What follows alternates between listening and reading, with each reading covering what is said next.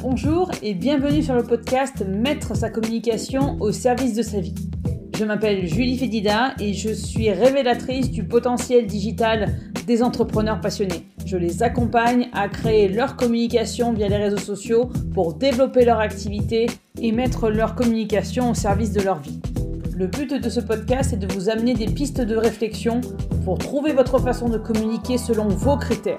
L'objectif, que ce soit fluide, amusant et efficace et que cela vous permette de trouver votre voie, votre organisation afin de mettre votre communication au service de votre entreprise et donc de votre vie.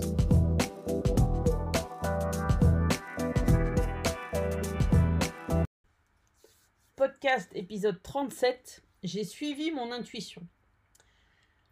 Ce matin, euh, enfin au moment où j'enregistre ce podcast évidemment, ce matin, euh, j'ai amené mes filles euh, chez la nounou, au centre aéré, nous sommes mercredi.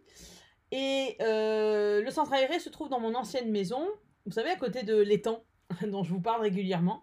Et l'ancienne Julie aurait, bah, serait rentrée direct à la maison, aurait commencé à bosser, aurait peut-être serait peut-être allée faire les courses, euh, aurait préparé à manger, aurait rangé la vaisselle, etc. Mais mon objectif de 2023, pour moi, pour mon activité, pour mon entreprise et pour moi en tant que personne, c'est d'aligner mes euh, actions, pro comme perso, avec ma personnalité et mon intuition. Et donc, Là où l'addict au contrôle, l'addict à l'action, l'addict de il faut le faire, aurait voulu aller rentrer à la maison soit pour bosser, soit pour ranger la vaisselle, eh bien l'intuitive a dit bah tiens, ça serait bien.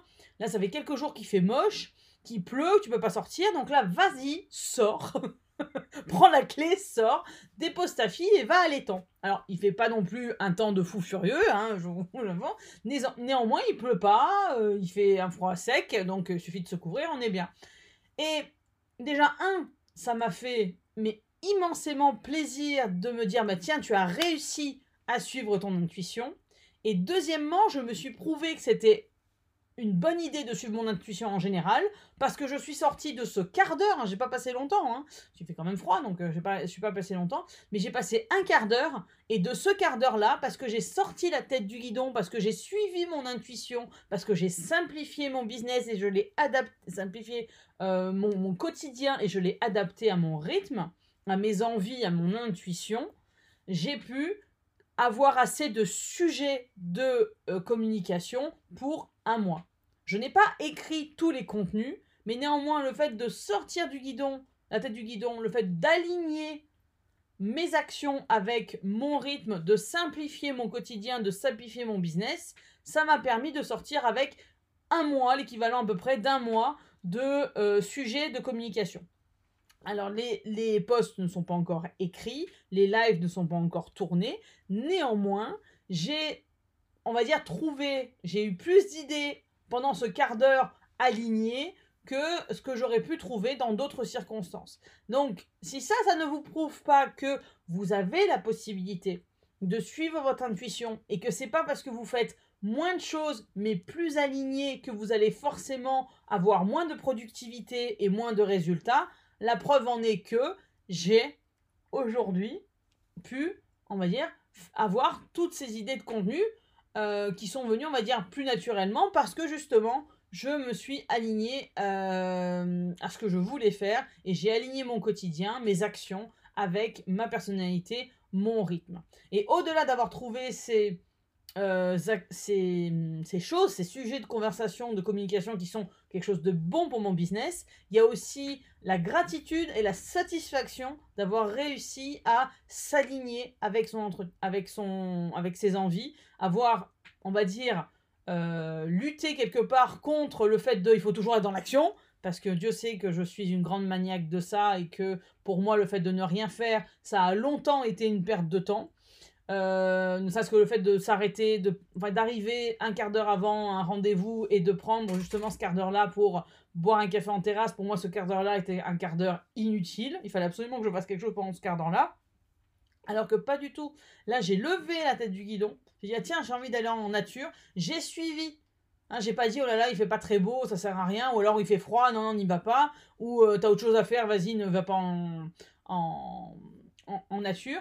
J'ai dit, en, nature, c'est pas très français ça, dans la nature, ne va pas euh, vers temps, on va dire ça comme ça.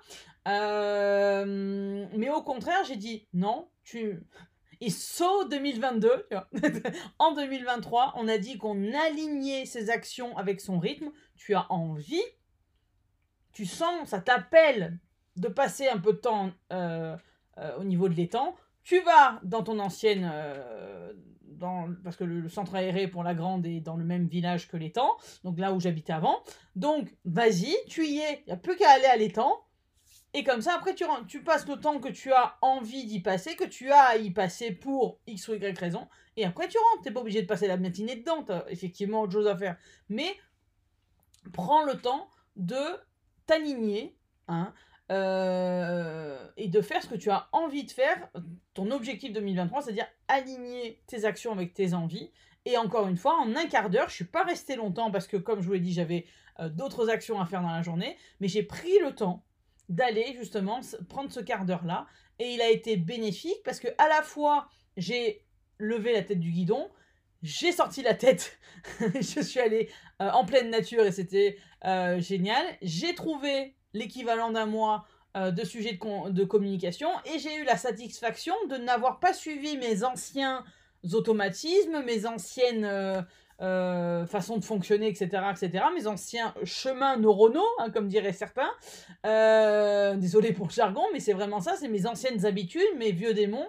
Et j'ai décidé, par cette petite action qui est de prendre ce quart d'heure-là, de l'aligner un peu plus avec euh, qui j'étais, ce que j'avais envie de faire sur le moment. Donc il y a cette satisfaction-là. Donc pourquoi je vous raconte tout ça?